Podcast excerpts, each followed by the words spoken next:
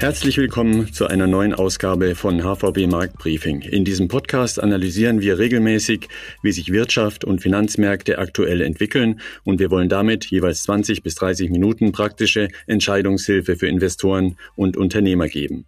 Ich bin Titus Groder und ich befrage heute unseren ja schon aus vielen Marktbriefing-Episoden bekannten und kundigen Experten Andreas Rees. Er ist Chefvolkswirt Deutschland der Hypovereinsbank. Ich grüße dich ganz herzlich, Andreas. Hallo Titus, Gruß aus Frankfurt. Frankfurt. Wir haben heute ein Schwerpunktthema gewählt, das sich mit einer brandaktuellen Debatte unter Ökonomen beschäftigt. Es geht um die Frage, ob wir die derzeitige wirtschaftliche Lage zu Beginn der 20er Jahre des 21. Jahrhunderts mit den berühmten Golden Twenties vor 100 Jahren sinnvoll vergleichen können und was für Schlüsse für das mittel- bis langfristige Wachstum gezogen werden können. Andreas, die Geschichte wiederholt sich, aber dann eben doch wieder nicht. Gerade in der Wirtschaft gibt es Boom and Bust, wie es so schön heißt, also die zyklische Wiederholung von Wachstumsschüben und Abschwächung als typisches Muster. Vergleichbar sind diese Phasen dann aber eben oft doch nicht, weil Treiber wie etwa geopolitischer Rahmen, Haushaltspolitik, Geldpolitik und so weiter stark von voneinander abweichen. Aber lass uns das heutige Thema zunächst mal ganz grundsätzlich angehen. Warum hat sich diese Debatte um die 20er Jahre nun aktuell ergeben? Warum ist der Vergleich zwischen den Golden Twenties damals und den 20ern heute so aktuell? Ich denke, das elektrisiert die Leute deshalb so stark, weil wir eben vor 100 Jahren die spanische Grippe hatten, eine Pandemiewelle, vergleichbar mit dem, was wir jetzt eben die letzten ein bis zwei Jahre erlebt haben weltweit. Und deshalb schaut man natürlich verstärkt auf das, was vor 100 Jahren passiert ist. Und es drängen sich natürlich gewisse Parallelen auf.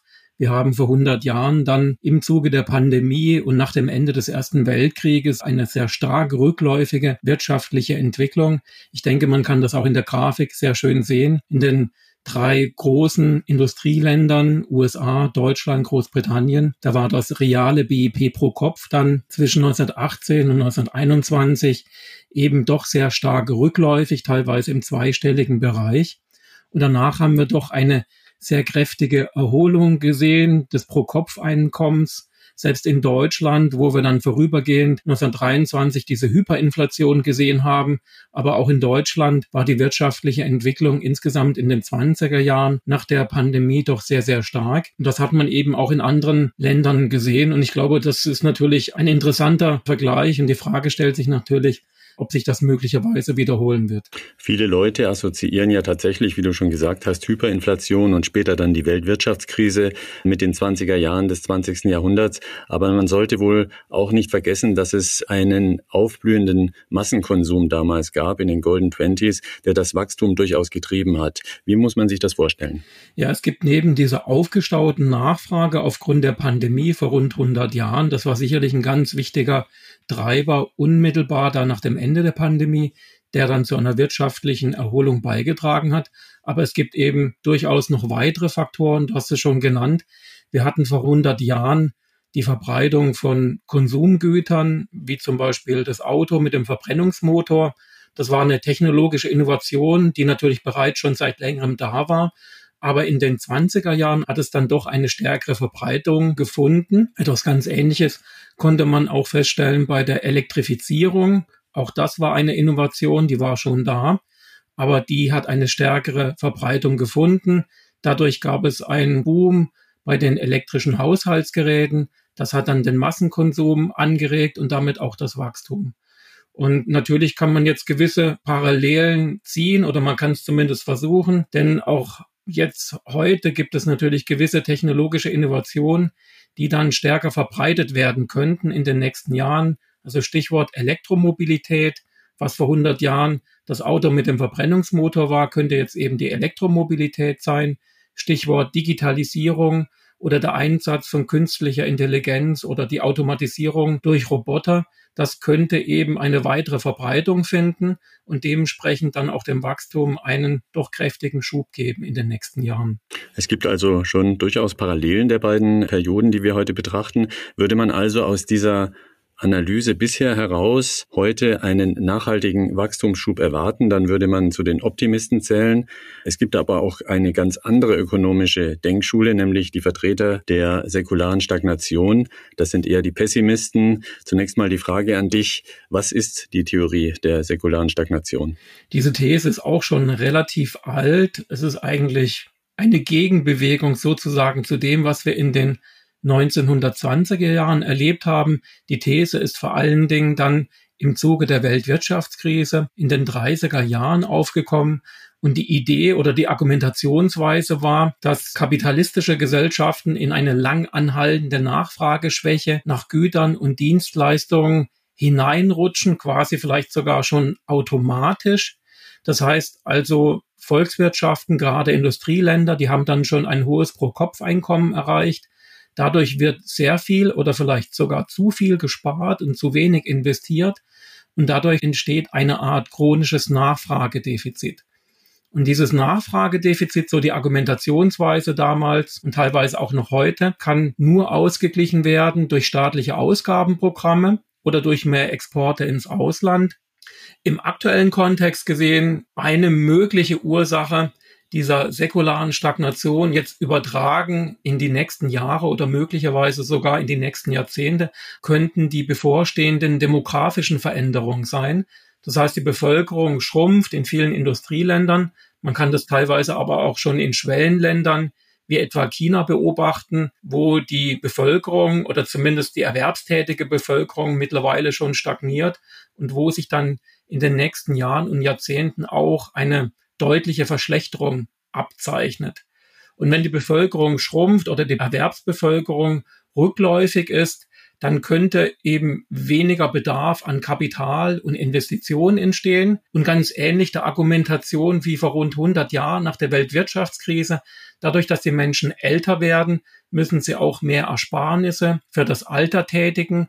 Und dadurch könnte auch eine gewisse Nachfrageschwäche entstehen. Und das Problem jetzt im aktuellen Kontext könnte eben sein, dass diese demografischen Veränderungen gleichzeitig in vielen Ländern stattfinden, zwar in einer durchaus unterschiedlichen Intensität. Ich denke, man kann das auch schön erkennen in der Grafik. Natürlich ist die Verschlechterung in China zum Beispiel zumindest im Augenblick deutlich weniger stark ausgeprägt, wie wir das mittlerweile schon in Japan gesehen haben oder wie sich das auch in Deutschland schon in den letzten Jahren gezeigt hat. Aber insgesamt ist eben diese demografische Welle, man kann das in vielen Ländern beobachten und das könnte eben global die Wachstumskräfte schwächen und dann kann man sich eben auch aus dieser Krise nicht mehr heraus exportieren. Diese Kurven, die wir hier sehen, zeigen ja die absoluten Langfristtrends bis zum Ende des Jahrhunderts. Kann man denn bei diesem volkswirtschaftlichen Indikator es rechtfertigen, so weit in die Zukunft zu blicken? Ist das nicht dann die pure Kaffeesatzleserei? Ja, das sieht jetzt auf den ersten Blick sehr, sehr mutig aus. Ich muss dazu sagen, das sind jetzt nicht unsere eigenen Prognosen, sondern das sind Prognosen von der Weltbank. Aber dein Punkt, Titus, ist natürlich vollkommen gerechtfertigt. Wie kann man bis zum Ende des 21. Jahrhunderts wirklich seriös hineinschauen?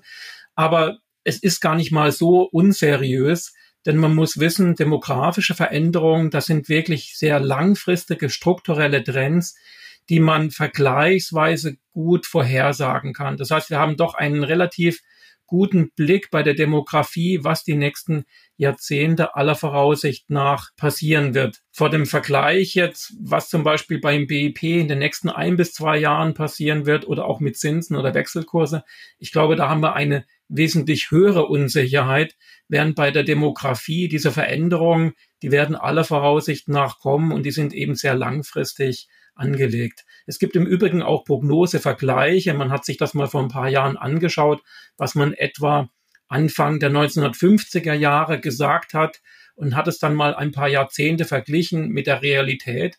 Und da hat sich herausgestellt, dass diese demografischen Projektionen doch sehr zuverlässig waren.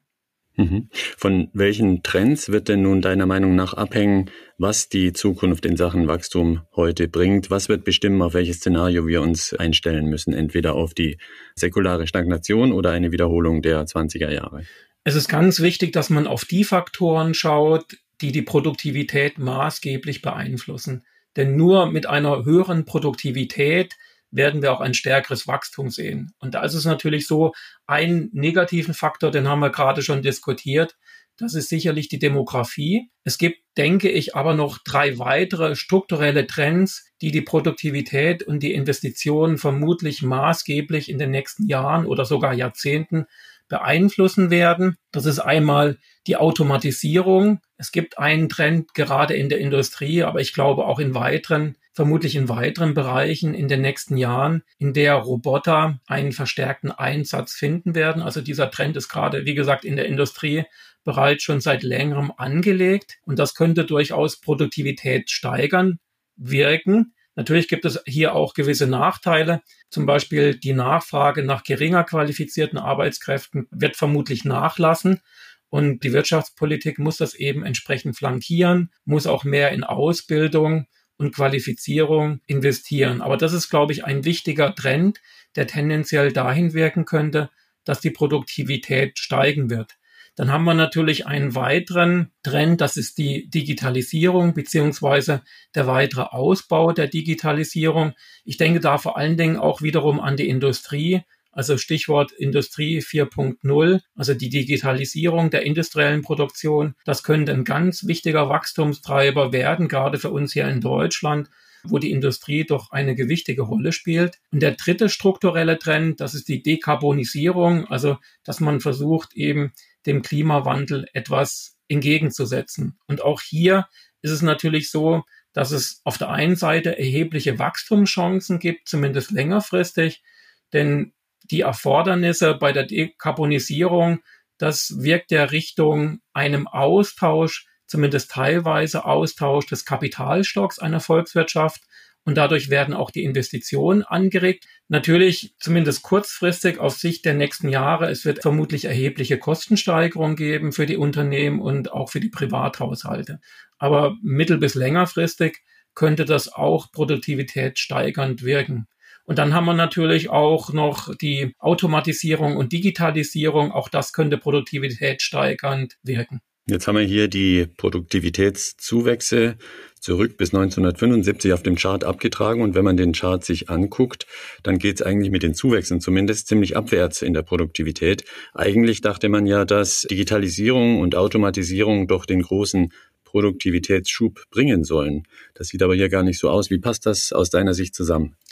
Der Chart schaut schlecht aus, wirklich sehr schlecht, denn das, was du schon angesprochen hast, wir haben vom Trend her die letzten 40 bis 50 Jahre wirklich einen rückläufigen Trend gesehen bei der Arbeitsproduktivität und das ist natürlich kontraintuitiv, denn wir haben ja durchaus schon einige technologische Innovationen gesehen. Also wenn man gerade an die New Economy denkt, vor etwa 20 Jahren, da gab es, das sieht man auch in der Grafik, es gab keine richtige Trendumkehr bei der Produktivität, eher eine vorübergehende Stabilisierung und danach sind wir noch weiter bei der Arbeitsproduktivität nach unten gerutscht. Es gibt jetzt, glaube ich, nicht die Antwort, mit der man alles erschlagen kann, warum das jetzt der Fall ist, aber vielleicht darf ich mal zwei Argumente nennen von Volkswirten. Einmal, was sicherlich sehr ernüchternd wäre, wenn es wirklich zutrifft, das ist das sogenannte Produktivitätsparadoxon. Das heißt also, die positiven Auswirkungen wie etwa der Digitalisierung, die werden gar nicht mehr richtig gemessen in der amtlichen Statistik. Früher war es vergleichsweise einfach. Man hat in große Maschinen investiert und man konnte dadurch das Wachstum und die Produktivität relativ einfach messen. Und heute oder in den vergangenen Jahren war das schon wesentlich schwieriger, denn es handelt sich ja größtenteils um virtuelle Innovationen die man eben doch mit einer größeren Schwierigkeit, wenn überhaupt, noch erfassen kann. Also das ist natürlich schon ein bisschen ernüchternd, wenn man nicht mehr so das Vertrauen haben kann in die Daten. Es gibt aber auch noch eine eher fundamentale Erklärung für den trendmäßigen Rückgang der Produktivität. Das ist der sogenannte J-Kurveneffekt. Und das ist etwas, was wir auch vielleicht in den nächsten Jahren oder Jahrzehnten erleben könnten. Die Idee beim J-Kurveneffekt ist, dass es einfach noch dauert, bis sich die strukturellen Trends richtig Produktivität steigernd auswirken können. Also gerade bei der Digitalisierung, wir werden einen Schub machen, aber es dauert einfach noch eine gewisse Zeit, bis wir die Digitalisierung richtig produktivitätssteigernd einsetzen können. Und wir befinden uns vielleicht im Augenblick gerade noch so auf dem unteren Teil des Jots und rutschen dann irgendwie auf den steileren Pfad bei der J-Kurve dann hinauf und dann kommt dann wirklich sozusagen, dann platzt dann der Knoten und dann werden sich diese strukturellen Trends dann auch wirklich deutlicher niederschlagen in einer höheren Produktivität. Also das würde ich durchaus für möglich halten. Immerhin gibt es ja auch am äußersten rechten Rand schon einen kleinen Aufwärtstrend beim Produktivitätswachstum. Wie lautet nun also dein abschließendes Fazit? Lohnt sich der Vergleich mit den 20er Jahren des vergangenen Jahrhunderts oder kann man das ad acta legen, weil es nicht wirklich mit heute vergleichbar ist? Und dann vor allem, kommt es nun zu einer positiven oder eher zu einem negativen Szenario, was die Wachstumsentwicklung angeht? Der Vergleich lohnt sich auf jeden Fall, weil ich finde, das sind intellektuell interessante Szenarien. Es sind natürlich wirklich extreme Gedankengebilde, die da aufgebaut werden. Und wir wissen, glaube ich, alle Geschichte wiederholt sich nicht einfach. Aber ich finde die beiden Extremszenarien insofern interessant, dass man sich dann überlegen kann, welche Unterschiede und welche Gemeinsamkeiten es dann wirklich gibt. Also ich glaube, wo es gewisse Gemeinsamkeiten gibt, und darüber hatten wir auch schon im letzten Podcast gesprochen, Ganz kurzfristig wird es aller Voraussicht nach so sein, dass wir nach der Pandemie und ganz ähnlich wie vor 100 Jahren, dass wir erstmal wirklich einen sehr, sehr starken Nachfrage- und Wachstumsschub kriegen werden durch mehr Konsum, aber auch durch mehr Investitionen. Da hat sich was aufgestaut. Aber die entscheidende Frage, beziehungsweise der entscheidende Unterschied, den erkenne ich vor allen Dingen darin, dass ich denke, dass wir keinen lang anhaltenden Boom kriegen werden, wie wir das vor 100 Jahren in den 1920er Jahren erlebt haben. Also wir reden hier eher von einem Wachstumsschub auf Sicht von einigen Quartalen, aber nicht auf Sicht von einigen Jahren. Gleichzeitig ist es so, dass ich jetzt auch nicht erkennen kann, dass wir in ein anderes Extremszenario, in dieses pessimistische Szenario hineinrutschen werden mit der säkularen Stagnation. Denn natürlich gibt es gerade die demografische Veränderung. Das wird aller Voraussicht nach wachstumsdämpfend wirken. Aber wir haben eben auch einige strukturelle Trends, die ich gerade eben genannt habe, die tendenziell Produktivität steigernd wirken. Und bei aller Skepsis und natürlich, es wird knirschen, gerade bei der Dekarbonisierung etwa, das wird zu einer erheblichen Umstellung der Wirtschaft führen. Und da wird es natürlich auch auf Sicht von einigen Jahren Probleme geben, Kostensteigerungen, denn solche strukturellen Veränderungen, die brauchen auch einfach Geduld und das wird sicherlich eine große Herausforderung werden. Aber ich denke mal, wenn man wirklich sehr, sehr langfristig denkt, auf Sicht von ein bis zwei Jahrzehnten, dann könnte ich mir schon vorstellen, dass diese strukturellen Trends das Wachstum doch einigermaßen anschieben werden. Also ich glaube, um das nochmal zusammenzufassen, ich bin da eher so irgendwo in der Mitte zwischen Wachstumsoptimismus und dem Pessimismus. Ich glaube, vermutlich die Wahrheit wird irgendwo in der Mitte liegen. Danke dir, Andreas. Das war ein interessanter Blick durch das Teleskop der Geschichte, die sich in Teilen eben schon wiederholen kann, wenn wir etwa an die beiden Pandemien und ihre ökonomischen Auswirkungen damals und heute denken. Jetzt wollen wir noch abschließend in die ganz nahe Zukunft blicken, so wie wir das ja immer zum Ende eines HVB-Marktbriefings machen, um den Zuhörern noch etwas ganz Praktisches mitzugeben. Es geht dabei um die Arbeitsmarktzahlen in den USA. Die sind ja jedes Mal, wenn sie veröffentlicht werden, ein wichtiger Impuls für Investoren Investoren, Ökonomen und Firmen. Die letzten Zahlen, veröffentlicht Anfang Mai, waren richtig schwach. Nur 266.000 Jobs wurden im April in den USA geschaffen. Dabei hatten manche mit bis zu zwei Millionen neuer Jobs gerechnet. Also der Arbeitsmarkt ist weit hinter den Erwartungen zurückgeblieben. Nun kommt bald die nächste monatliche Übersicht. Was erwartest du da, Andreas? Ja, also der nächste Arbeitsmarktbericht, wie du schon gesagt hast, der ist sehr, sehr wichtig und ich denke, viele Investoren werden da drauf schauen. Wir vermuten, dass wir hier doch einen kräftigeren Anstieg sehen werden, als wir das im letzten Monat gesehen haben. Natürlich gibt es eine gewisse Unsicherheit dabei bei dieser Prognose, denn man muss wissen, diese monatlichen Arbeitsmarktzahlen sind durchaus volatil. Aber wir wissen aus den Umfragen, gerade bei den amerikanischen Unternehmen, dass die Nachfrage nach zusätzlichen Arbeitskräften sehr hoch ist. Und von daher sollte das, was wir im April gesehen haben beim Arbeitsmarktbericht, eigentlich ein Ausreißer gewesen sein. Also was ich fast noch für spannender finde, ist halt, wie stark dann wirklich der Mai-Bericht sein wird, wie stark er dann nach oben springt, ob wir eher im Bereich sein werden, im oberen Bereich, wieder hoffentlich Richtung eine Million oder eher im geringeren Bereich. Aber ich würde es doch für sehr wahrscheinlich halten, dass auf jeden Fall die Zahl der neu geschaffenen Jobs im Mai dann deutlich höher sein werden als im April. Das war das heutige HVB Marktbriefing. Danke noch einmal an Andreas Rees, den Chefökonom Deutschland der Hypovereinsbank, für die interessanten ökonomischen Einblicke. Anregungen wie immer unter markt-briefing at unicredit.de. Die nächste Ausgabe kommt am 14. Juni. Da werden wir unter anderem mit dem Chief Investment Officer des Fondsanbieters Amundi, Thomas Kruse, über Nachhaltigkeit sprechen. Bis dahin eine gute Zeit.